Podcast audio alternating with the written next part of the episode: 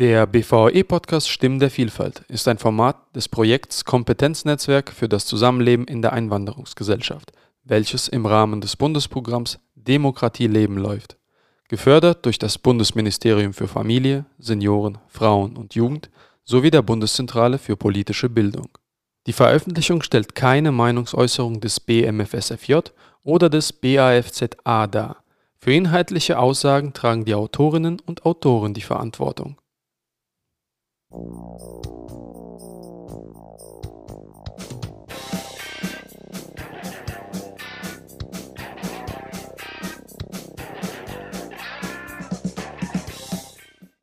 willkommen zu unserem Podcast Stimmen der Vielfalt.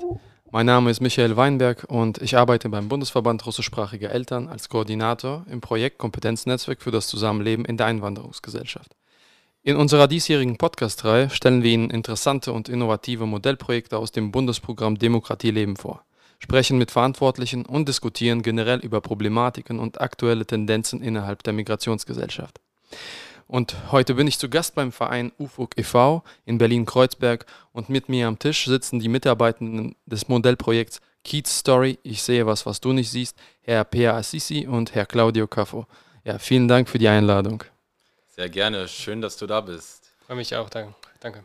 Ähm, bevor wir zum Projekt selber kommen, könntet ihr vielleicht äh, kurz ähm, den Verein UFOG vorstellen? Ähm, mich würde überhaupt interessieren, UFOG, ist das eine Abkürzung oder ist das eine, hat das eine Bedeutung? Die Frage übernehme ich mal, weil Keat Story ja ein Kooperationsprojekt der beiden Vereine Mediale Pfade und UFUG ist.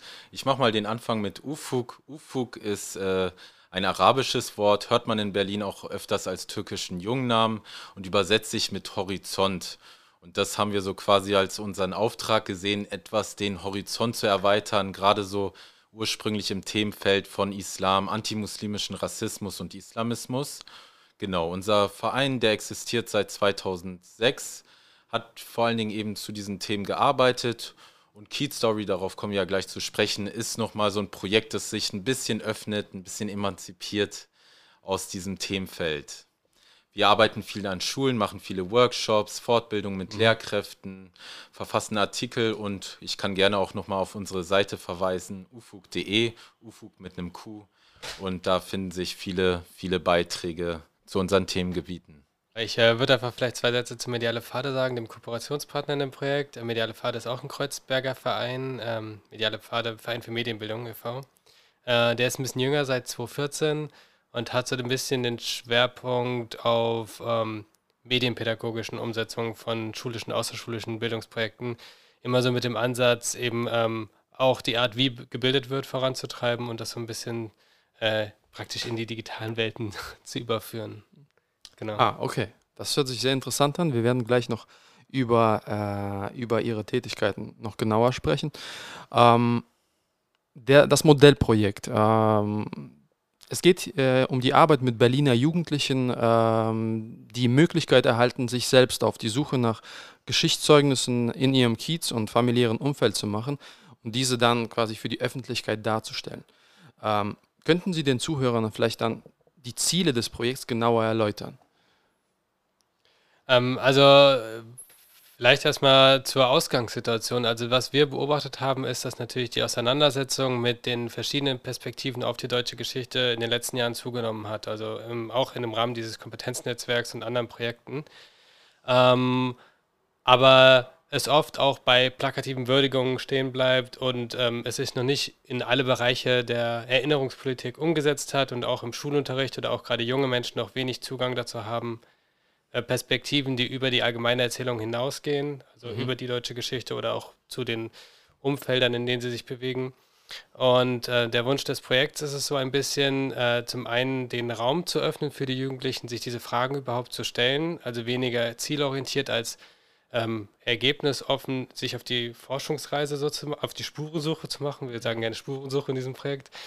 Und ähm, zum anderen eben dann auch äh, die Ergebnisse dieser Suche äh, für sich selbst irgendwie mitzunehmen und ähm, mit ins Leben zu tragen natürlich, aber auf der anderen Seite das dann auch wieder in so eine gemeinsame Erinnerungskultur in Deutschland mit einfließen zu lassen, Perspektiven auf Geschichte und damit eben auch einen Einfluss auf die Zukunft dieser Gesellschaft irgendwie nehmen zu können. Hm. Und äh, sind die Leute dann, äh, bevor dieses Projekt dann an den Start ging, zu euch gekommen oder äh, und haben euch gesagt, okay, das fehlt mir noch im Geschichtsunterricht? Oder habt ihr euch selber die Beobachtung, äh, habt ihr das selber beobachtet, äh, dass es tatsächlich wenig, äh, wenig Platz hat im Geschichtsunterricht oder? Ähm, die Idee für das Projekt ist tatsächlich auf einer Teamklausur von UFUG entstanden. Das ist bestimmt, ich denke, im Jahr 2019, wenn nicht sogar 2018 passiert. Und wir haben eigentlich auf die richtige Fördermöglichkeit gewartet. Also der Wunsch zu dem Thema neue deutsche Geschichte, alternative Geschichtserzählungen, was zu machen, der bestand schon vorher. Das hat bestimmt auch mit den unterschiedlichen Biografien zu tun, die sich so unter dem Dach von UFUG äh, versammelt haben. Und genau, und äh, dann haben wir uns... Äh, hat es natürlich total Sinn gemacht, in eine Kooperation zu gehen, weil es eben auch um, um mediale Darstellung dieser, dieser Geschichten gehen sollte. Deshalb sind wir dann auf mediale Pfade zugegangen und sind da auch auf offene Türen gestoßen. Und ansonsten merken wir auch, dass sehr viel Interesse besteht in den Schulen von Lehrkräften, aber auch gesellschaftlich an dem Thema. Das macht es uns eigentlich einfach, das überfordert manchmal auch, weil man eigentlich die Zeitung aufschlagen kann und man findet irgendwie Zusammenhänge zu unseren Themen. Ja, das heißt, ähm, durch eure Arbeit, eure Vereinsarbeit, habt ihr euch schon quasi, ähm, ja, wusstet ihr, dass dieses Thema sehr gut ankommen wird und habt äh, deswegen auf die Möglichkeit erarbeiten, um ein konkretes Projekt äh, dann auszuarbeiten, so wie es im Falle von Keat Story ist. Genau. Ich hoffe auch, Keat Story ist vielleicht erst der Ausgangspunkt davon. Ich kann mir auch im, sag ich mal, im eher wissenschaftlicheren Bereich auch noch Folgeprojekte vorstellen. Und es wird ja auch parallel zu uns sehr viel in dem Bereich gerade getan und das ist ja super. Also das ist ja auch absolut notwendig, dass hier auch verschiedene Ansätze erprobt werden. Davon kann es eigentlich nicht genug geben, sage ich mal, in der heutigen Zeit. Wie funktioniert das ähm, Ganze praktisch, wenn, wenn, wenn ihr jetzt äh, ja, von Anfang bis jetzt, äh, wie hat das funktioniert, dieses, äh, die Treffen mit den Jugendlichen, das äh, das Interesse der Jugendlichen dann auf sich ziehen und für dieses Projekt. Könnt ihr, euch, könnt ihr mir das vielleicht ein bisschen erzählen? Na, angefangen haben wir erstmal damit, äh, das richtige Team zusammenzustellen. Also nicht ein Team, das, ähm, das ähm, in sich selbst gar nicht irgendwie verstehen kann, worum es den Jugendlichen später gehen soll, sondern ein Team, das verschiedene fachliche, aber auch ähm, aus den eigenen Erfahrungen heraus verschiedene Perspektiven mitgebracht hat. Und mit diesem Team haben wir uns dann erstmal zusammengesetzt und im, bevor wir an die Schulen gegangen sind, äh, mit diesem Team an Übungen gearbeitet, an äh, verschiedenen Methodiken, was ist eigentlich wichtig in der Arbeit mit Jugendlichen, aber auch wenn man verschiedene Perspektiven erarbeiten möchte. Äh, daran haben wir uns dann erstmal gemeinsam gesetzt und das war praktisch das erste halbe Jahr des Projekts, dass wir diese Zugänge gemeinsam erarbeitet und entwickelt mhm. haben und verschiedene Teamenden auch ähm, ja, praktisch gemeinsam fortgebildet haben. Und mit, diesen, mit diesem Team sind wir dann an verschiedene Schulen gegangen und da war uns wichtig, dass die Schulen an verschiedenen Kontexten irgendwie aus verschiedenen Kontexten beisteuern können. Verschiedene Kontexte heißt in dem Fall verschiedene Kieze, verschiedene sozialdemografische Zusammensetzungen an den Schulen und mhm. ähm, beispielsweise auch äh, Erfahrungen aus, aus Ostberlin, also aus der DDR-deutschen Vergangenheit mit einfließen zu mhm. lassen und eben aus den Westberliner Schulen. Und dann äh, ging es natürlich erstmal darum, äh, den thematischen Einstieg mit den SchülerInnen zu schaffen. Also warum sind wir überhaupt da? Was, was, äh, was für Begriffe haben wir bei Kiez und Story? Also dass wir uns erstmal so ähm, den Kiez erschlossen haben, Orte im Kiez, die Bedeutung, die diese Orte für die Jugendlichen haben und gleichzeitig uns dem Thema Migration, verschiedene Generationen angenähert haben, ähm, um das dann so ein bisschen zu fokussieren auf, äh, wie ist eigentlich die Selbstwahrnehmung, wie ist die Fremddarstellung von, von diesen Kiezen, von den Leuten in den Kiezen. Mhm. Ähm, und das war praktisch so das Konzept für das erste halbe Jahr, also dass wir uns all dem angenommen haben, um dann im, im zweiten Schritt mit den Jugendlichen, mit denen wir dann natürlich auch wichtig Beziehungsarbeit schon hatten, ähm, in Richtung äh, Aufarbeitung eigener Geschichte, eigener Bedürfnisse zu gehen. Also dass wir auch ähm, Interviews mit den Familien ermutigt haben, Interviews zu aktuellen politischen Themen und ähm, dann pr ganz praktisch die Perspektiven der Jugendlichen irgendwie ähm, verarbeitet, aufgenommen haben. Es sind Rap-Songs entstanden, es sind irgendwie Exkursionen äh, durchgeführt worden. Ähm, genau so, vielleicht erstmal dazu. Ja, wir hatten natürlich, sage ich mal, das große Pech, 2020 äh, gestartet zu werden, das Jahr der Pandemie. Das heißt, es war von Anfang an eingeschränkt. Wir wollten in, also wir haben in, äh, ähm, Schul-AGs, in Schularbeitsgemeinschaften zusammengearbeitet, was eigentlich ein tolles Format ist, weil man langfristiger mit den Jugendlichen zusammenarbeiten kann, was eine Voraussetzung für diese Arbeit ist. Auf der anderen Seite, dazu hat uns die Pandemie dann ein bisschen gezwungen und da konnten wir auch was Gutes dran abgewinnen, eben auch außerschulisch zu arbeiten. Und dort haben wir gemerkt, in dem Rahmen, also in dem außerschulischen Rahmen, war dann eben diese viel persönlichere Auseinandersetzung mit der eigenen Familienbiografie beispielsweise, die war da eher ähm, möglich als im schulischen Bereich und das ist auch so eine Erkenntnis als Modellprojekt. Darum geht es ja auch letztendlich, dass man sieht, was funktioniert, was funktioniert nicht so gut und in Zukunft, äh, wenn es weitergeht, wollen wir eben auch außerschulisch arbeiten. Also die Schule nicht aufgeben, das The die Themen gehören auch in die Schulen auf jeden Fall rein, aber eben auch außerschulisch zu gucken und dann eben beispielsweise Videos äh, zu produzieren mit jugendlichen Protagonistinnen, mit Expertinnen, wie wir sie auch nennen und wie wir sie auch behandeln möchten, die dann wiederum sozusagen in, die, in, den, in die Arbeit in den Schulen wieder überführt werden kann. Zum Beispiel als Diskussionsteaser. Das klappt schon ganz gut. Und dann kann man halt auch zu sehr aktuellen Themen arbeiten, wie zuletzt eben auch zu den Fluchtdiskursen rum um die, den Ukraine-Krieg. Da gab es wirklich, das hat, war spürbar in den Schulen viel Gesprächsbedarf, natürlich genauso auch gesellschaftlich. Aber in den Schulen gab es viele Diskussionen dafür und da haben wir auch eine eigene Videoserie zum Beispiel dann anlassbezogen dazu produziert. Ja, zu dem Teil mit der, ähm, mit der Ukraine würde ich gerne später nochmal kommen. Ähm, mich würde interessieren, äh, Sie haben schon erwähnt, dass Sie im ersten Schritt äh, euch einen Plan überlegt habt und an die Schulen gegangen sind auf Tuchfühlung mit den Jugendlichen, um sie quasi erstmal für die Idee zu gewinnen, da mitzumachen. Ähm, wie waren die ersten Reaktionen? Wie waren die Reaktionen der Jugendlichen damals, äh, als sie von dieser Idee erfahren haben? Äh, waren die sofort offen oder gab es da schon ein bisschen Skepsis und überhaupt gab es Interesse an Geschichte, an persönlicher Geschichte, aber auch in Geschichte allgemein?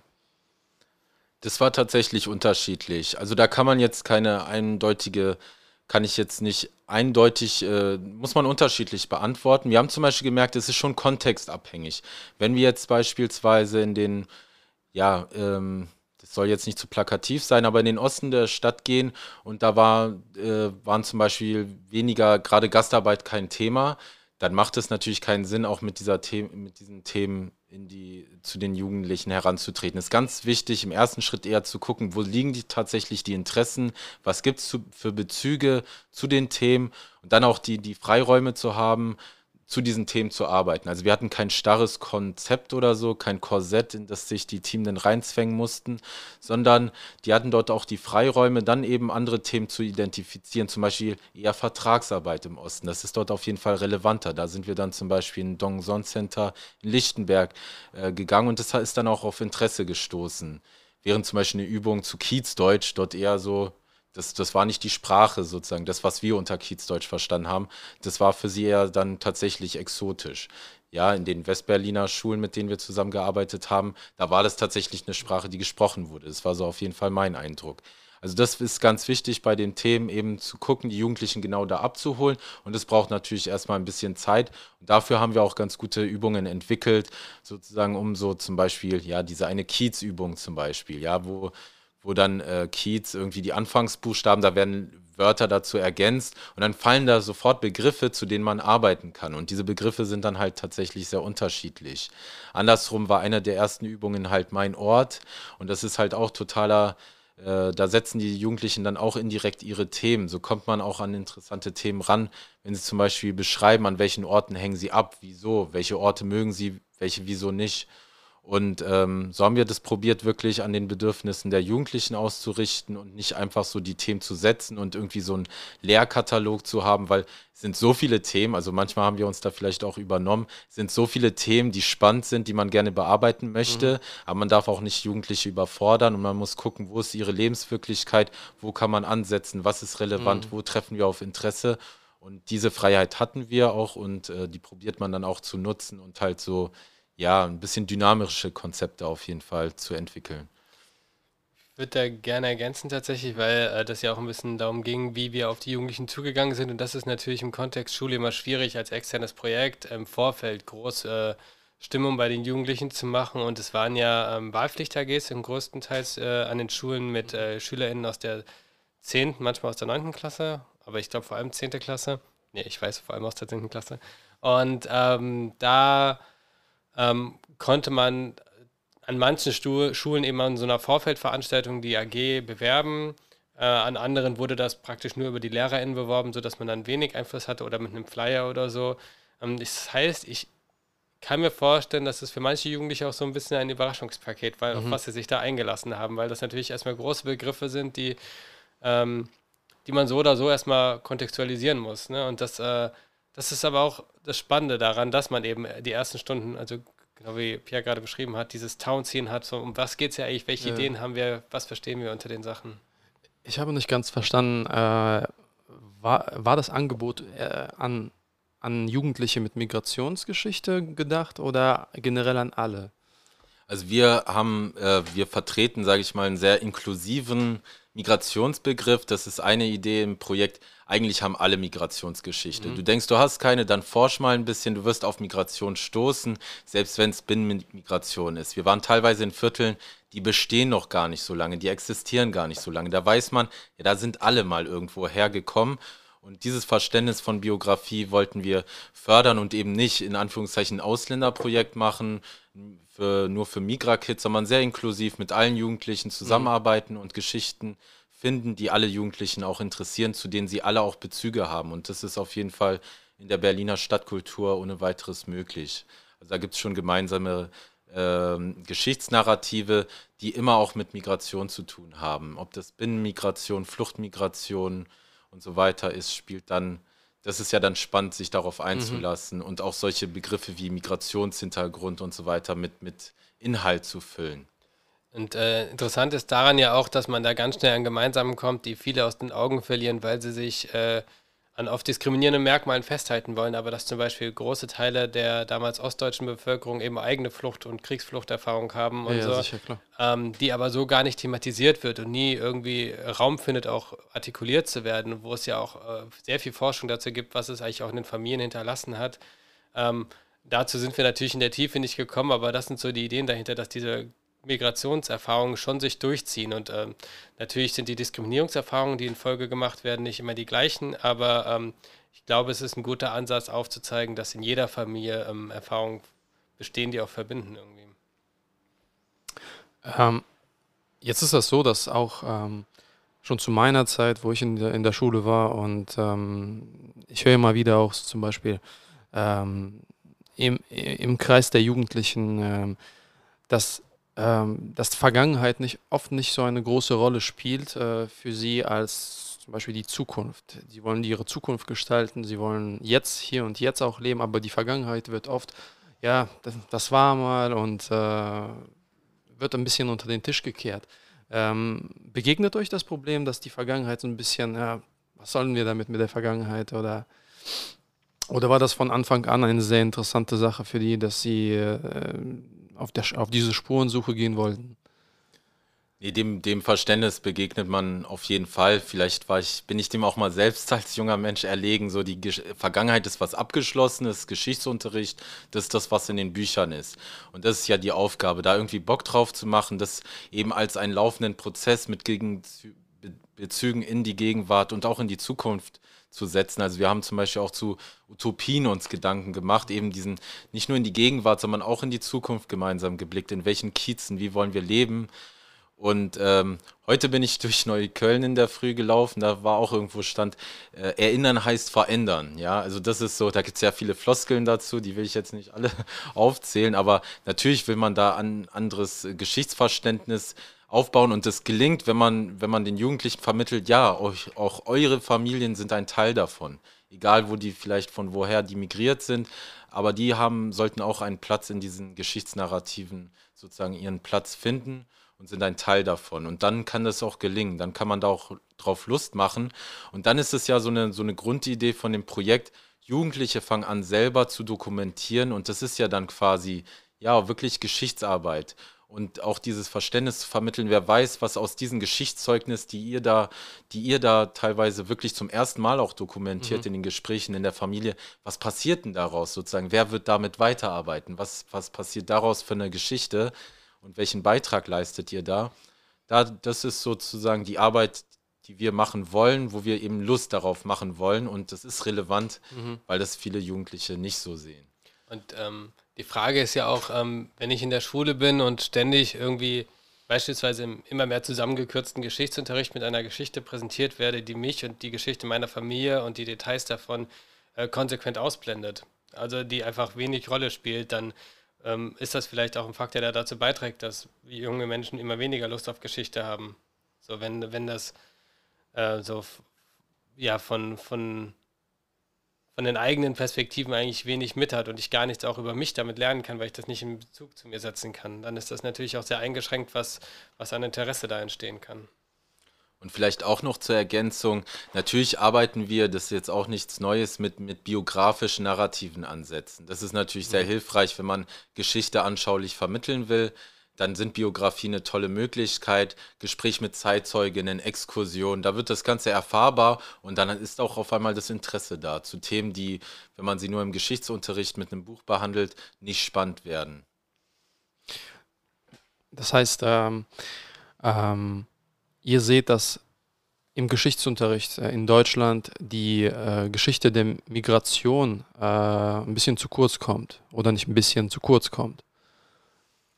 Ich würde das jetzt nicht äh, pauschal beantworten. Also wir sind natürlich, hat sich da auch einiges getan. Ich denke auch in den letzten Jahren. Zudem sind, bin ich jetzt kein, habe ich jetzt nicht äh, alle Schulbücher bundesweit, wir leben ja in einem föderalen Bildungssystem, genau ja. studiert. Aber ich kann mich erinnern, die Art und Weise, wie dann auch, dann wird Gastarbeit ein Thema, in welcher Art und Weise wird Gastarbeit ein Thema. Das sind dann, sind dann auch, äh, ja, es ist auf jeden Fall dann eher ein Randkapitel der deutschen Geschichte? Ja, soweit ich mich erinnern kann, ähm, hatten wir das äh, nach dem großen Kapitel des Zweiten Weltkriegs, hatten wir dann beim Thema Wiederaufbau das Thema Gastarbeiter und das war so, glaube ich, ja, eine Seite des Geschichtsbuchs mit so einem Foto, genau. das alle kennen aus dem Haus der Geschichte in Bonn und äh, und im Prinzip war es das. Also ähm, bei uns wurde auch irgendwie, glaube ich, nicht irgendwie ein biografisches erwähnt oder ähm, also wirklich so persönliche Geschichten. Man hat einfach gesagt, okay, die, die und die und die sind hier hingekommen und äh, haben quasi für Geld wieder mitgeholfen, wieder alles aufzubauen. Da, dabei hört es auch auf, bei so einer ganz trockenen äh, Zusammenfassung dessen, was passiert ist.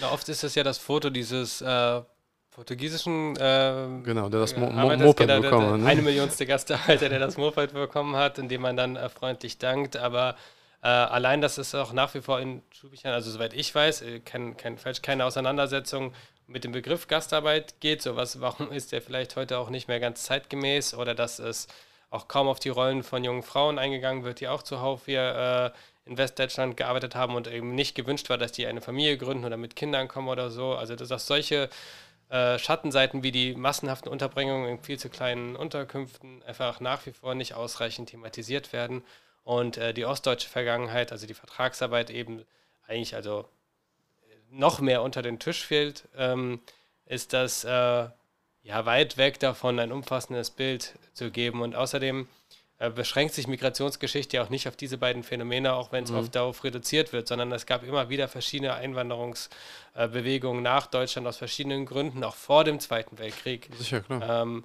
ähm, und das ist natürlich auch fragwürdig, warum man erst dann anfängt und nicht zum Beispiel ähm, die große afrodeutsche Community in Berlin äh, vor dem Ersten Weltkrieg schon thematisieren kann, sondern dass die immer hinten runterfällt und woran das eigentlich lag. Und das geht natürlich auch einher damit, dass bestimmte Sachen wie Kolonialverbrechen und so nicht aufgearbeitet werden. Und auch darauf haben wir versucht, in unserem Projekt irgendwie Referenzen zu ziehen, indem wir äh, auf zum Beispiel Straßenumbenennungen in Berlin aufmerksam gemacht mhm. haben. So was tut sich im Kiez, an wem wird im Kiez erinnert und ähm, welche Bezüge werden hergestellt und welche fehlen eben nach wie vor. Mhm. Ähm, nach, nach eurem äh, nach euren Erfahrungen beziehungsweise den Erfahrungen der Jugendlichen, wie sichtbar sind diese Spuren, die die Jugendlichen gesucht haben äh, in den Kiez? Ähm, sind die sofort sichtbar oder gibt es da irgendwelche, weiß ich, Mahntafeln oder sonst irgendwelche Gedenkstätten äh, oder ganz klar irgendwie, weiß ich nicht, Erinnerungsorte oder muss man da wirklich erstmal genau suchen, Leute befragen, dies, das, das, das und dann kommt man vielleicht zu dem? würdet ihr euch wünschen, dass es sichtbarer ist? Das kann man auf jeden Fall so sagen. Ich meine, auch in der eigenen äh, Beschäftigung mit dem Projekt habe ich ja auch sehr viel dazu gelernt, über verschiedene Themen. Also wir haben ja auch weiter dazu gelernt, auch über neue Spuren, Spuren für uns entdeckt. Und äh, da passiert schon wahnsinnig wichtige Arbeit eben. Ähm, wenn wir jetzt über ja, Erinnerungskultur, Erinnerungspolitik in Berlin sprechen und auch deutschlandweit, dann passiert da ja wahnsinnig viel. Mich hat es zum Beispiel, ich fand es eine, äh, wir sind, haben eine Exkursion äh, gemacht zu einem ja, queeren Boxverein, der, dessen Halle zumindest nach Rukeli Trollmann äh, benannt ist. Das ist ein ehemal, also deutscher Boxweltmeister, dem wurde unter den Nazis äh, der Titel aberkannt, wurde unter den Nazis äh, ermordet im KZ.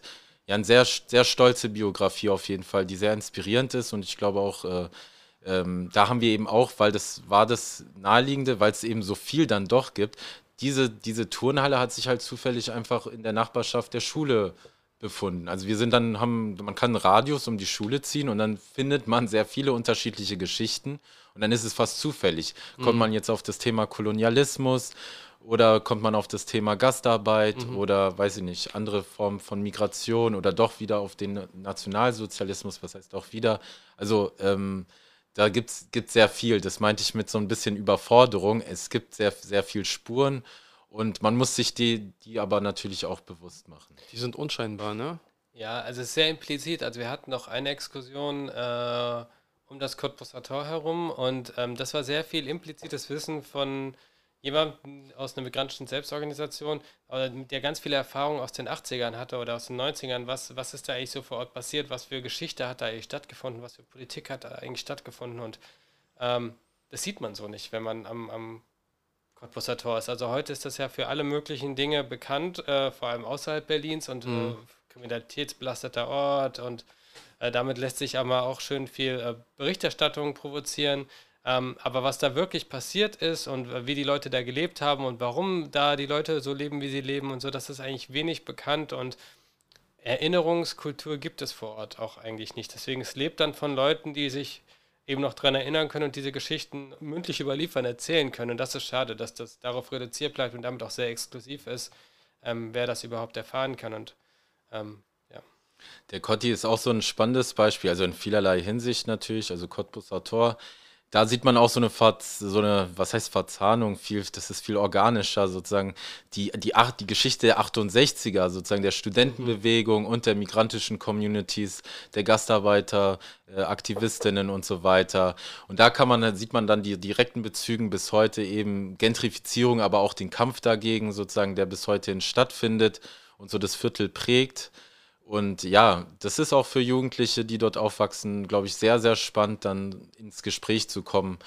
Und ähm, ja, das fand ich auch eine sehr tolle Exkursion auf jeden Fall an den an Cottbusser Tor. Ja, und ich, vielleicht eine Ergänzung noch dazu. Wir haben ja auch ähm, tatsächlich in, im, im deutschen Rap oder so ganz viel immer äh, Kiezbezüge und äh, Verortungen im Kiez und so. Und das ist natürlich auch was, mit dem äh, Jugendliche viel anfangen können. Also der Bezug auf die eigene Hut sozusagen, mhm. wenn ich das jetzt mal sagen möchte, ist natürlich ein sehr bekanntes Motiv irgendwie und äh, auch äh, wichtig für so die Selbstbestimmung. Und ähm, wir haben auch versucht, immer wieder zum Beispiel RapperInnen aus Berlin irgendwie mit einzubinden, das Projekt, sei es über Musik. Äh, Rap-Workshops oder äh, als musikalische Einbindung in den Ausstellungen oder weil die auch Kiez-Touren gegeben haben. Ähm, und das ist natürlich auch sehr spannend, wenn so die MusikerInnen, die so die eigene Kiez besingen, dann mit den Jugendlichen aus dem Kiez mal eine Tour machen und da der Austausch stattfindet, weil, mhm. weil das sind dann Leute, die wissen genau wie die Jugendlichen irgendwie, was bedeutet da aufzuwachsen, da ja, zu sein. Klar. Und das ist dann nicht nur das, was man in großen Medienhäusern liest, wenn es da mal wieder ein Problem vor Ort gab. Das ist dann, äh, dann gibt es mehr Anknüpfungspotenzial, Identifikationspotenzial Sicher, und auch klar. Ermutigung, äh, dazu zu stehen vielleicht. Ja. Nee, da sind wahrscheinlich die besten Stadtführer, die es geben kann. Also Leute, die da selbst herkommen, vielleicht selber die Erfahrungen gemacht haben, vielleicht selber eine Migrationsgeschichte haben. Deswegen, ähm, äh, ich wollte euch fragen, welche Begegnungen mit der eigenen Geschichte, also jetzt die Jugendlichen da, ähm, die, welche sind euch am stärksten in Erinnerung geblieben? Könnt ihr vielleicht irgendwie ein, zwei Beispiele nennen? Also die intensivsten Begegnungen, die fanden, glaube ich, außerhalb der Schule tatsächlich statt, in den außerschulischen Gruppen. Zum Beispiel bei Meine Story ähm, ja, gab es verschiedene Interviews, die Jugendliche dann in den Familien geführt haben und da ist auch ein Dokumentationsfilm dazu entstanden, wo die Jugendlichen im Endeffekt äh, wirklich auch reflektieren, was das für sie bedeutet hat. Und es war wirklich berührend, das, das anzuschauen und dabei zu sein. Claudio, ja. Ja, absolut. Also dann einfach, ähm, äh, das, das ist ja nicht selbstverständlich, dass man allein in die Gespräche mit den Eltern geht oder mit den Onkels oder den Großeltern. Und äh, äh, genau das haben die Jugendlichen sich dann aber vorgenommen und sind dann als, als natürlich als, als neugierige Person, aber eben auch als, als Tochter, Enkelin und so in dieses Gespräch gegangen und haben auch ihr, ihre Verwandten nochmal anders kennengelernt oder mhm. äh, wie die, also wir hatten zum Beispiel eine Person, äh, deren Onkel aus dem Krieg hier nach Berlin gekommen ist äh, und die, die, das dann sehr anschaulich beschreibt, was Deutschland für diese Person dann in dem Moment war. Und das ist natürlich auch ganz anders als, als äh, keine Ahnung, die eine andere Person, die ihre ostdeutsche Oma beschrieben hat, die mhm. eben ganz andere Geschichten zu erzählen hat. Und das hat, und äh, die Jugendlichen haben danach dann so gemeinsam reflektiert, also die haben das gemeinsam vorbereitet in Workshops, diese Interviews, und dann auch die Interviews selbstständig geführt und auch bearbeitet. Und das dann aber in diesem Dokumentationsvideo reflektiert. Und das war tatsächlich sehr bewegend. Also auch für, für mich, der ich mich schon hundertmal mit so Geschichten beschäftigt habe, zu sehen, okay, was, was da für Prozesse angestoßen wurden und äh, welche Gespräche da geführt wurden, wo man sich teilweise auch denkt, okay, ich hätte solche Gespräche vielleicht auch früher mit Verwandten führen sollen und eine ganze Menge hätte ich davon bestimmt mitgenommen. Das ist ja auch so eine, so eine Idee, diese Arbeit, natürlich, äh, Jugendliche sind eine wichtige Zielgruppe, eigentlich will man aber viel weiter dazu inspirieren, wirklich Gespräche zu führen über die Generation hinweg und dann auch was zu, zu, ja, zu dokumentieren, was dann vielleicht auch verloren gehen kann. Dazu gehört übrigens auch genauso Fotos zu digitalisieren, ein Familienarchiv anzulegen. Also wirklich auch, ja, auch für die eigene Familie da was zur Verfügung zu stellen oder für das eigene soziale Umfeld. Es muss ja nicht immer die Familie sein. Und äh, ja, dieses Dokumentationsvideo, wir haben es zuletzt jetzt auf unserer Ausstellung gezeigt, obwohl das vom Jahr davor war, haben wir uns überlegt, ja, doch, zeigen wir nochmal. Und dann während dem Schauen dort auf der Ausstellung hat es mich auch nochmal sehr, sehr berührt. Das war schon sehr, sehr ergreifend und sehr unterschiedliche Interviews letztendlich auch. Und man hat vor allen Dingen das Gefühl, dass die Jugendlichen wirklich auch was mitgenommen haben, dass das, mhm. dass das für sie auch sehr bewegend war. Und das war dann wirklich der Kern des Ansatzes, der hat sich da in diesen Videos auch gespiegelt. Ja, wie ich verstanden habe, habt ihr, die, habt ihr die Jugendlichen ja darauf vorbereitet, wie sie auf diese Spurensuche gehen. Ihr habt, habt ihr ihnen äh, bestimmtes Know-how gegeben, wie sie zum Beispiel äh, über äh, die Geschichte mit ihren Verwandten sprechen, äh, weil ich meine, es kann ja sein, dass es da noch Erinnerungstraumata gibt oder Ne, Sie haben gerade von Kriegsflüchtlingen gesprochen und da, da könnte ich mir sehr gut vorstellen, dass es Erinnerungstraumata gibt. Bestimmte Kapitel wollen nicht wieder, äh, nicht wieder laut äh, aufgesagt werden oder ne? wie gab es da irgendein Know-how von euch? Genau, also wir, wir haben erstmal natürlich die Frage, mit welcher Person spricht man? Das war die erste Herausforderung. Erstmal ein Familienmitglied zu finden, das ohne weiteres bereit ist, sich irgendeiner Situation auszusetzen. Da sind natürlich nicht alle bereit. Ähm, aber es gibt Methoden, die ein Setting schaffen können, in dem es deutlich einfacher ist, darüber zu sprechen. Und da gehören, also ich werfe jetzt einfach mal zwei Begriffe rein, Oral Voicing oder Photo Voicing, also ähm, Methoden, die keine klassische Interviewsituation sind. Also nicht, ich setze mich dir jetzt dir gegenüber, stelle dir Fragen und du ratterst die Antworten bitte runter, sondern ähm, dass man äh, alte Familienalben rausholt und einfach nur anfängt, die gemeinsam durchzublättern und zu schauen, so was, was erzählt, erzähl mir doch mal zum Video oder wer ist das denn eigentlich nochmal und so und dann so eine lockere Gesprächsatmosphäre aufbaut und eben ins Plaudern kommt und auch so ein bisschen in die Geschichte eintauchen kann. Und ähm, also nicht so, nicht so konfrontativ, ne? also wie man jetzt einen befragt, hey, erzähl du mir mal was von der Vergangenheit, sondern du machst das an einem Objekt fest und befragst an, an Genau, so ein gemeinsames Eintauchen, zum Beispiel anhand von einem Erinnerungsstück. Also hier ein, ein, Gegenstand, der die Familiengeschichte schon eine Weile begleitet und darüber ins Gespräch kommen. Oder dass man sagt, komm, wir kochen mal was aus deiner Kindheit oder was du von deiner Familie schon immer gekocht hast, so ein Cook-Along. Mhm. Und dass man ähm, dann während dieses Kochens eben erstmal darüber ins Gespräch kommt und, und so eine erste Hemmschwelle abbaut. Und ähm, natürlich auch Grenzen respektiert. Also auch das gehört dazu, weil man merkt, okay, die Person will vielleicht gerade nicht dazu reden, dass man eben ähm, sich wieder aufs Kochen konzentrieren kann und nicht so eine Stille entsteht, die das Gespräch eher so verhindert, sondern dass man irgendwie sowas hat, was gemeinsames Verbinden ist in dem Moment. Und ähm, dazu gehört zum Beispiel auch, äh, dass man sagen kann, okay, wir wechseln den Kontext. Wir machen das nicht in unserer Küche, die vielleicht irgendwie zu sehr häuslich ist, zu sehr der familiäre Raum. Man macht so ein Walk-along, man läuft durch den Kiez und kann sich ja dabei erstmal Sachen erzählen. Da gibt es ganz verschiedene Möglichkeiten. Und die haben wir zusammen mit äh, so grundlegenden Informationen dazu, wie, wie nehme ich so ein Video auf oder wie, wie führe ich ein Interview überhaupt, wie ist das aufgebaut, wie kann ich mir Fragen erschließen. Ähm, das haben wir in einem gemeinsamen Workshop vermittelt, genau. Ja, da war auch äh, unsere Teamerin Tri Nguyen, verdient auf jeden Fall namentliche Erwähnung. Die hat das da sehr, sehr geprägt. Spannende war, dass sie selber dokumentarisch mit ihrer Schwester zusammen äh, was Ähnliches gemacht hat, äh, und zwar ihre Eltern interviewt haben und äh, die haben das auch sehr schön künstlerisch gelöst, waren eben vor ähnliche Probleme gestellt, hatten auch Eltern, die da eher nicht so auskunftsfreudig bis dahin waren und ähm, haben dann gemeinsam entdeckt, wie schön das eigentlich ist, dann tatsächlich diese Geschichten zu teilen. Wir haben uns immer sehr viel Gedanken gemacht im Vorhinein, sozusagen, genau wie du jetzt auch angesprochen hast, was könnten traumatische Erlebnisse sein und sind in der bisherigen Arbeit, ist es dann letztendlich kann ich mich an nichts erinnern, wo es dazu gekommen ist, aber es ist wichtig natürlich. Man kann es nicht einfordern und ich finde es auch wichtig, dass die Autorenschaft bei den Jugendlichen bleibt. Also wir arbeiten auch nicht mit Ergebnissen weiter, die die nicht wollen. Es ist auch tatsächlich, es gibt viele Ergebnisse, die nicht veröffentlicht wurden, wo es nicht dazu kam. Viele schöne Fotos, die ich gerne mal auf der Webseite abgedruckt habe, aber da wollten die Jugendlichen das Beispiel nicht, äh, beispielsweise nicht. Und ansonsten muss man sie natürlich auch dafür, dafür sensibilisieren und ein Gefühl dafür vermitteln. Und ähm, genau, aber äh, letztendlich glaube ich, ist es trotzdem, auch wenn man auf solche Traumata stößt, also natürlich darf man dann nicht weiter bohren, muss ein bisschen Respekt auch davor haben.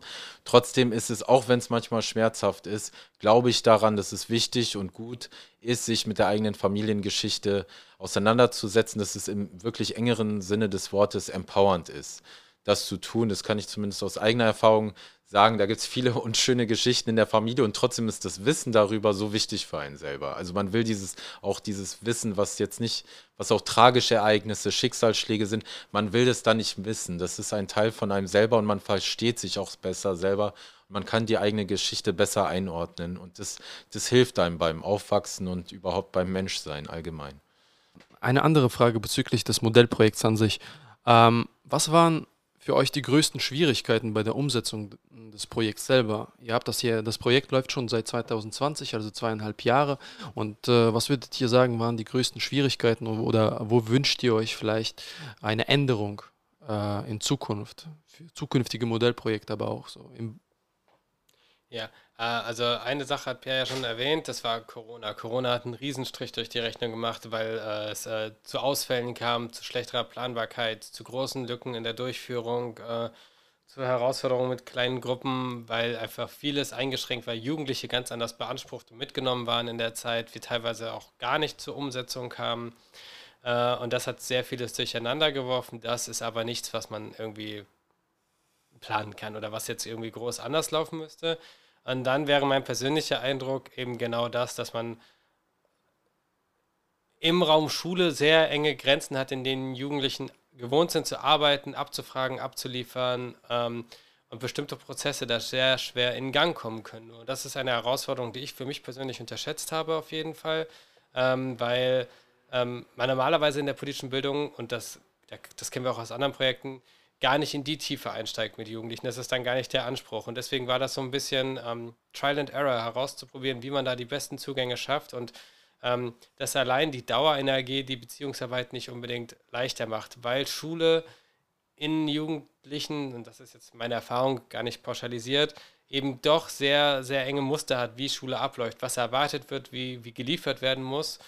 Und dass ähm, Strukturen sind, die schwer sind aufzubrechen. Und da würde ich für die Zukunft sagen, dass äh, an der Schule ähm, aus so stundenweisen Zugängen herausgekommen werden muss. Also dass Projektwochen oder Zeit, äh, wo man ein bisschen außerhalb des Rahmens denken kann, ähm, deutlich produktiver sind. Und so würde ich zum Beispiel auch sagen, dass wir bei den Exkursionen deutlich mehr äh, aufgebaut haben und äh, erkundet haben als in den AG-Stunden selbst. Wäre jetzt mein Eindruck. Ja. Und das ist eine ganz konkrete Änderungsidee, die wir fürs kommende Jahr haben dass wir eben so in intensiver äh, zusammenarbeiten, beispielsweise in Projektwochen. Und das muss man dann ausprobieren, ob die Idee tatsächlich aufgeht. Aber diese anderthalb Stunden äh, theoretisch jede Woche, de facto alle zwei Wochen, da war dann immer einfach viel zu viel Zeit dazwischen, um wirklich intensiv an den Themen dran zu bleiben. Und äh, deshalb wollen wir also weiterhin und dann eben außerschulisch nicht mehr so nebenbei einfach improvisiert machen, sondern auch als Plan. Wir sind auch außerschulisch aktiv. Wir machen Kooperationen mit Jugendzentren und äh, fahren da quasi zweispurig. Mal eine ganz andere Frage. Denkt ihr, es ist möglich, ähm, so eine Idee, wie Sie jetzt im Rahmen von AGs umgesetzt habt, irgendwann mal vielleicht in Zukunft in, ein, in den Geschichtsunterricht ein, äh, einfließen zu lassen, beziehungsweise überhaupt äh, das Kapitel Migrationsgeschichte stärker äh, im Geschichtsunterricht zu betonen?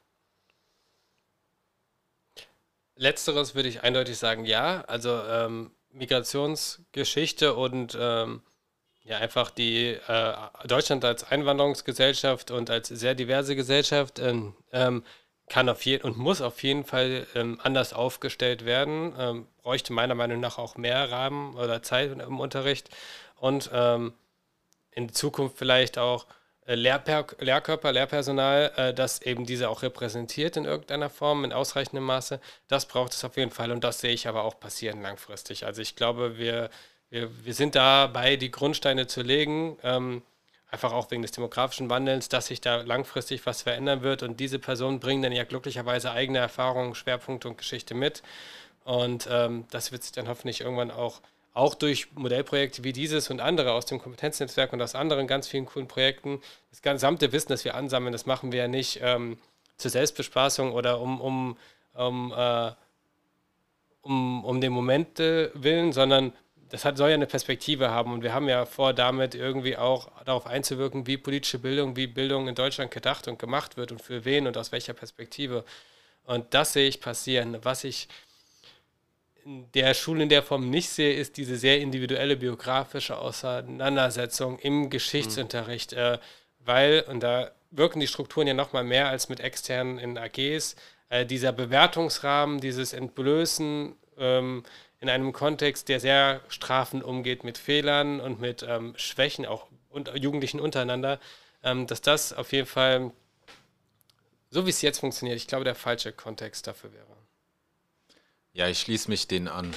Wird zwar nicht ausschließen, dass wir vielleicht einzelne Methoden haben, die man vielleicht auch im Geschichtsunterricht integrieren kann, beispielsweise Zeitstrahlübungen, wo man dann vielleicht auch eigene biografische sozusagen Happenings äh, dort irgendwie einarbeiten kann auf freiwilliger Basis als ein, als ein Teil von Unterricht, der eben nicht bewertet wird. Ähm, ja, das ist natürlich vorstellbar und das ist auch das Sinn vom, vom Modellprojekt, dass man das natürlich in verschiedene Kontexte wir wollen es nicht nur selber auf, äh, äh umsetzen, es wäre sehr viel Aufwand für wenig Ertrag. Wir hoffen natürlich, dass es auch von allen anderen schulischen und außerschulischen Akteuren ähm, Inspiration zumindest äh, schafft. Und dann veröffentlichen wir letztendlich auch konkrete Übungen. Also das, das kann schon passen, aber ich stimme darüber ein, dass, dass man außerschulische Träger hat, überhaupt in der politischen Bildung, die in die Schule kommen, mhm. nochmal so einen freieren Rahmen aufbauen, in der Schule, aber eben nicht schulisch. Das ist schon sehr wichtig. Das sollte auch Bestand haben. Ich stelle in diesem Zusammenhang jetzt vielleicht einmal eine kontroverse Frage an euch. Ähm, wir sprechen über die sogenannte Mehrheitsgesellschaft sehr oft. Und ähm, was denkt ihr? Ist das Thema Migrationsgeschichte für die Mehrheitsgesellschaft relevant? Und hängt das vielleicht damit zusammen, dass das bisher immer noch keinen Fortschritt genommen hat, zum Beispiel die Einführung der Migrationsgeschichte im Geschichtsunterricht oder sonst so, dass die Mehrheitsgesellschaft das möglicherweise gar nicht interessiert. Und dass es mehr das Interesse der Migrationsgesellschaft ist, die, äh, die das interessiert, das eigene, die eigene Geschichte und die gerne Projekte da machen würde. Aber die Mehrheitsgesellschaft, ja, die schaut einfach zu oder beziehungsweise zeigt eigentlich Desinteresse daran. Ja, also Mehrheits- oder Dominanzgesellschaft ja. wird jetzt auch öfters gedroppt, der Begriff. Ähm, beschäftigt sich ja mit Migration in obsessiven Ausmaß, leider meistens sehr negativ, also in einem sehr negativen Framing als Problem. das schwingt ja auch manchmal so in unserem Kompetenznetzwerk vielleicht mit. An sich würde ich ja sozusagen, wir sind auch in der Gesellschaft aufgewachsen, ist insgesamt als, ja, ähm, ja, als eine sehr facettenreiche Geschichte betrachten und mehr auch dieses Bild vermitteln und mehr Interesse dafür vermitteln, ähm, sich da ja auf verschiedenen Ebenen damit auseinanderzusetzen. Aber auf jeden Fall, das Interesse ist da und die Bezüge sind auch viel vielfältiger, als sich halt viele vorstellen. Wie gesagt, guck in deine eigene Geschichte, auch wenn du dich vielleicht als äh, so verstehst, dass du keinen Migrationshintergrund hast. Wenn du dich damit beschäftigst, wirst du höchstwahrscheinlich auf einen Migrationshintergrund in deiner äh, Familie stoßen. Ja, da, da, will ich kurz anschließen, weil mhm. Mehrheitsgesellschaft ist offen Strom an. Also dass Mehrheitsgesellschaft äh, als, als äh, Dummy irgendwie herhalten muss für das, was man annimmt, was irgendwie, äh, und ich sag's jetzt mal, deutsche Leitkultur sei. Mhm. Oder was schon immer irgendwie so gewesen sei. Oder was irgendwie der Mehrheitsmichel wollen würde. Ne? Also das sind so, ähm, da muss man aufpassen mit dem Begriff. Ich benutze den auch, weil es sich manchmal aus sehr pragmatischen Gründen anbietet. Aber Mehrheitsgesellschaft ist ein sehr diffuser Begriff für mhm. eigentlich eine gar nicht so monolithischer Gesellschaft, sondern für, für sehr viele Leute mit sehr, sehr vielen Unterschieden. Und ich glaube, dass es ähm, zum einen das, was Pierre sagt, sehr wichtig ist, äh, andere Perspektiven von und auf und von MigrantInnen äh, sichtbar zu machen, weil sowieso über diese geredet wird und zwar so, äh, dass ihnen ein, ein, ein, ein gleichberechtigter Platz in der Gesellschaft nach wie vor verwehrt wird äh, und deswegen gar nicht die, sich die Frage stellt, ob man sich damit beschäftigen soll oder nicht, sondern eher die Frage, wie man sich damit beschäftigt. Äh, und dann zum anderen ähm, dieses Mehrheitsgesellschaft äh, durchaus was ist, was man irgendwie aufbrechen sollte im Interesse aller, weil äh, damit ja auch immer ein, ähm, wie, wie, formuliere ich das jetzt am besten, äh, der Eindruck entsteht ähm, von, von so einer gesellschaftlichen Spaltung, die vielleicht an ganz anderen Stellen existiert oder die so in der Rolle vielleicht auch, auch oft genutzt wird, um, um gesellschaftliche Gruppen gegeneinander auszuspielen, mhm. um, um andere Probleme nicht anfassen zu müssen oder ganz einfach, äh, um, um ganz simple Antworten auf äh, strukturelle gesellschaftliche Probleme zu geben. Und deswegen glaube ich schon, dass es auch im Interesse der sogenannten Mehrheitsgesellschaft ist, ähm, sich genauer anzugucken, äh, wie diese Gesellschaft eigentlich funktioniert, wer da eigentlich mit irgendwie dran mitwirkt und äh, wer auch dieses Land jetzt ganz platt mit aufgebaut hat wieder. So nachdem es die sogenannte Mehrheitsgesellschaft in den ziemlichen Ruin gebracht hat. Also das ist ja auch eine Geschichte, die man so erzählen muss. Ja, mir ist da gerade was hängen geblieben, was äh, Herr Sissi gesagt hat, und zwar äh, darum, dass sich ja jeder mal fragen sollte, ob man selber eine Migrationsgeschichte hat, obwohl man sich ja irgendwie scheinbar zu der Mehrheitsgesellschaft, dieser sogenannten Mehrheitsgesellschaft äh, zählt. Äh, jetzt ist da die Frage natürlich, wer macht das so an sich? Also wer äh, hat plötzlich diesen Impuls mal kurz in sich hineinzuhorchen, zu fragen, habe ich eine Migrationsgeschichte? Ne? Weil äh, viele, die die zählen sich irgendwie automatisch dazu oder so, das ergibt sich aus der Tradition und gucken nicht weiter zurück. Und äh, ich glaube, es sind einige von diesen Leuten, die nicht zurückgucken, sogar die meisten. Es sind nur wenige, die wirklich mal kurz äh, auf sich schauen, okay, äh, bin ich denn wirklich jetzt das, was man als Deutsch betrachtet? Und was ist Deutsch überhaupt? Das ist auch eine ganz wichtige Frage, denke ich mal, heutzutage. Was ist Deutsch? Was äh, hat mich schon immer als Historiker auch ähm, äh, interessiert, weil nach der ganzen Geschichte wieder äh, bis 1871 gab es ja noch nicht mal dieses Deutschland. Und es gibt immer, wenn ich jetzt hierhin fahre, eigene Traditionen, im Rheinland noch eigene, in Baden-Württemberg nochmal eigene. Und äh, da fragt man sich immer gerne, was ist Deutsch? Und äh, wenn Populisten davon sprechen, ne, von irgendeiner deutschen Identität, deutschen Leitkultur, würde ich denen einfach mal gerne die ganz simple Frage stellen, was ist Deutsch? Damit sie mir mal das definieren. Und ähm, äh, aber ähm, noch kurze Frage zu dem Projekt. Ähm, jetzt habt ihr dieses Projekt äh, ausgerichtet auf Berlin, Großstadt, äh, viele Leute, Multikulti, wie man so schön sagt. Und äh, ähm, was denkt ihr, dieses Format, äh, was ihr jetzt habt, lässt es sich auch anwenden auf kleinere Gemeinden zum Beispiel äh, oder kleinere Städte, wo es möglicherweise nicht dieses äh, dieses Bild, äh, Migrationsbild gibt, wie ich. Ja, ich würde sagen, auch so, wenn wir uns äh, heute die ländlicheren Gegenden in Deutschland angucken, die sind wesentlich heterogener und in sich auch viel unterschiedlicher, als man glaubt. Also das denke ich auf jeden Fall, dass man da Sachen rausziehen kann aus dem Projekt, die, die wirklich nur im, nicht nur im urbanen Raum, also nicht nur in Hamburg und Berlin und München und so weiter relevant sind, sondern auch im ländlichen Raum hat sich viel getan. Auch selbst wenn wir jetzt nur an 2015 denken, ja, das hat ja auch nochmal, sage ich mal, in der Fläche des Landes auch nochmal ähm, ganz neue Formen von sichtbarer Migration gebracht. Aber wenn wir uns dann darauf einlassen und wirklich mal in der Dorfgemeinschaft genauer gucken, wann wurde das Dorf von wem, wieso gegründet und so weiter, dann wird man auch auf Migrationsgeschichten stoßen und ähm, ja, sollte man sich darauf einlassen, auf jeden Fall. Wäre eine spannende Perspektive und würde bestimmt äh, viele, viele Dorfgeschichten bereichern, wenn man das mal so genauer auch jetzt aus einer wissenschaftlichen Sicht so aufziehen würde. Ich kann mir sogar vorstellen, dass gerade in äh, ja, ländlichen Gebieten oder Dorfgemeinschaften, wo ja oft eine ganz äh, andere Verankerung und irgendwie auch äh, äh Verankerung von Erinnerungen und Traditionen auch stattfindet, ne? weil es einfach äh, viel enger gezeichnet ist und so, dass genau da so eine Auseinandersetzung vielleicht sogar auf offene Ohren treffen kann, weil man ja sowieso interessiert ist an der eigenen Geschichte und an der Auseinandersetzung damit. Und ähm, wenn man dann mit beispielsweise unserem Ansatz dann irritieren kann oder äh, Perspektiven dazu ergänzen kann, mhm. ähm, glaube ich nicht, dass sich das groß unterscheidet. Natürlich ähm, macht das, muss man vielleicht andere Schwerpunkte setzen, Anpassungen vornehmen oder auch, ja, aber ich sag mal so, ehrlich gesagt, auch in Hellersdorf war es ja eine ganz andere ähm, Zusammensetzung als in, ja, in, in Neukölln oder so und geklappt hat es trotzdem. Also. Ja. Äh, jetzt habt ihr am 23. Juni dieses Jahres äh, eine Ausstellung gehabt mit den Ergebnissen des äh, Projekts, das, äh, die, äh, das die ganzen zwei Jahre, die es schon stattfand, äh, nochmal vorführte. Ähm, es fand am Cottbuser Tor statt. Könnt ihr uns vielleicht ein bisschen darüber erzählen, wie es, wie es war? Ja, also für mich persönlich war es ein großer Erfolg auf jeden Fall. Es war sehr viel Stress in der Vorbereitung, aber es hat sich gelohnt. War auch nochmal doppelt viel Stress, weil wir wirklich ähm, gleichzeitig, also kurz vor der Ausstellung, eine Videoserie beendet haben.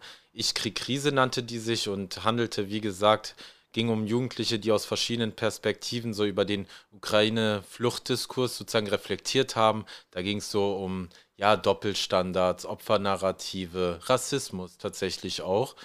Und ähm, das Tolle war, und das war für mich irgendwie das Highlight, und daran würde ich auch gerne in Zukunft anknüpfen, war, dass die Jugendliche auch auf die Podien kamen, dort selber gesprochen haben als Expertinnen und dass das erschreckend gut funktioniert hat. Und dass dann eine sehr schöne Verständigung auch zwischen den Jugendlichen stattfand. Und mhm. das war wirklich ein Experiment, muss man sagen. Also wir haben das nicht eingeprobt. Die kamen dort, haben frei gesprochen und haben eine wahnsinnig spannende Diskussion geführt. Und am Ende ja, kam man irgendwie auf einen schönen Konsens, fand ich tatsächlich. Also das vermisst man bei manchen anderen. Waren das Berliner Jugendliche oder ukrainische Jugendliche? Das waren Berliner Jugendliche, allerdings teilweise auch mit ukrainischen Vorfahren. Ah, okay. Ähm, ja, genau. Und sehr interessanten Biografien und unterschiedlichen Bezügen. Genau, also das ist die, die Videoserie, findet sich auch auf YouTube. Ich glaube, die spricht so ein bisschen für sich auf jeden Fall. Und ähm, uns hat es aber auch nochmal bestärkt, eben diesen Ansatz, Jugendliche als Expertinnen zu betrachten. Und das hat sich auch wirklich gelohnt. Man geht da mal so, man schwitzt dann, was sagen die jetzt tatsächlich? Aber in dem Fall hat es sehr gut geklappt. Ich werde es auch in Zukunft mich wieder trauen. Und auch die Ausstellungsergebnisse ansonsten waren wirklich äh, toll. Ja. ja, dem kann ich mich nur anschließen. Also diese, diese Videoreihe hat ja ähm, auch den Anspruch gehabt, über, diese, über, diese, ähm, über diesen Konflikt jetzt hinauszublicken. Also wir hatten ja äh, fünf Jugendliche am Start. Davon äh, hat, äh, hatte eine ukrainische Familie, russisch-ukrainische Familie, Dan Daniel auch, ne? Äh, oder russisch, äh, auch Verwandte in Kiew, aber mhm. russischen Ursprungs, so rum.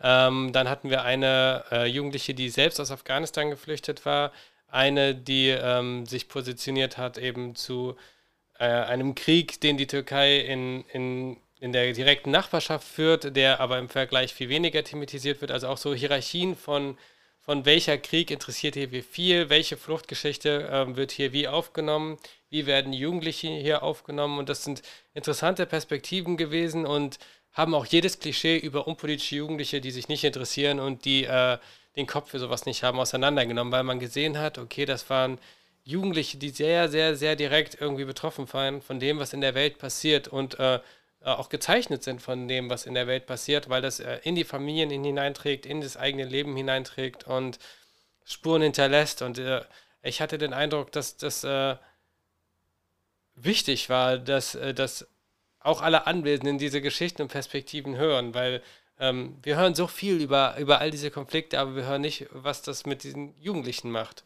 Und ähm, das ist das, was meiner Meinung nach politische Bildung und auch Bildung in der Schule irgendwie machen sollte, also Jugendliche ermutigen und so diese sich Gehör zu verschaffen, auch wenn andere vielleicht nicht zuhören wollen, sich das Recht zu nehmen, zu sprechen. Und äh, ich freue mich sehr, dass wir die Möglichkeit hatten, da diese Plattform auf dem Fachtag mhm. irgendwie zu stellen und äh, genau den Raum zu öffnen. Ja, und dann vor allen Dingen äh, wirklich solidarische Positionen letztendlich. Also wir haben da, wir wollten quasi in Anführungszeichen normale Jugendliche. Wir wollten jetzt nicht nur, äh, sage ich mal, politische junge, junge die, die sehr reflektiert schon ausdrücken können, was sie sagen. Das war sehr reflektiert, aber am Ende auch sehr solidarisch, aber wirklich, glaube ich, mit Stimmen, wo sich sehr viele Jugendliche auch damit identifizieren können. Definitiv ist das ein ganz wichtiges Thema und äh, besser kann man das gar nicht auf den Punkt, Punkt bringen. Ähm, ähm, wir sind eigentlich schon am Ende unseres Podcast-Gesprächs. Ähm, ich möchte euch auf jeden Fall sehr danken dafür, dass ihr über euer Projekt berichtet habt und äh, dass ihr so eine so tolle Idee erarbeitet habt, um die Jugendlichen in die politische Bildung zu integrieren, sie für die eigene Vergangenheit, für die Migrationsgeschichte zu interessieren und äh, damit auch sichtbarer zu machen für, äh, für die Gesellschaft in Deutschland. Ähm, bis wann läuft dieses Projekt noch bei euch? Das ist eine kritische Frage. das ist die macht mich Frage. ganz nervös. Läuft offiziell Ende des Jahres aus. Wir hoffen sehr, dass wir nächste Woche zum Folgeantrag aufgefordert werden. Genau. Wir hoffen sehr, dass es weitergeht, noch weitere zwei Jahre, aber im Moment wissen wir es noch nicht. Ja, aber wir arbeiten gerade an einer Fachtagsdokumentation, in der wir all das, was wir hier auch so erzählt haben und so nochmal aufbereiten, um, äh, egal ob das Projekt jetzt weiter gefördert wird oder nicht, das, was wir erarbeitet haben, äh, zumindest verfügbar zu machen für alle möglichen Kontexte. Also ich wünsche euch sehr, sehr viel Glück dabei, dass ihr den Folgeantrag bewilligt bekommt und solche Projekte verdienen äh, ohne Frage jede Unterstützung und äh, ähm, ich hoffe, die EntscheidungsträgerInnen werden uns zuhören und äh, werden verstehen, dass es genau an solchen Projekten die Zukunft äh, der politischen Bildung, aber auch äh, der Jugendarbeit liegt. Äh, vielen Dank euch beiden dafür. Vielen Dank für das Gespräch. Ebenso, vielen, vielen Dank. Ja, tschüss. Ciao. Ciao.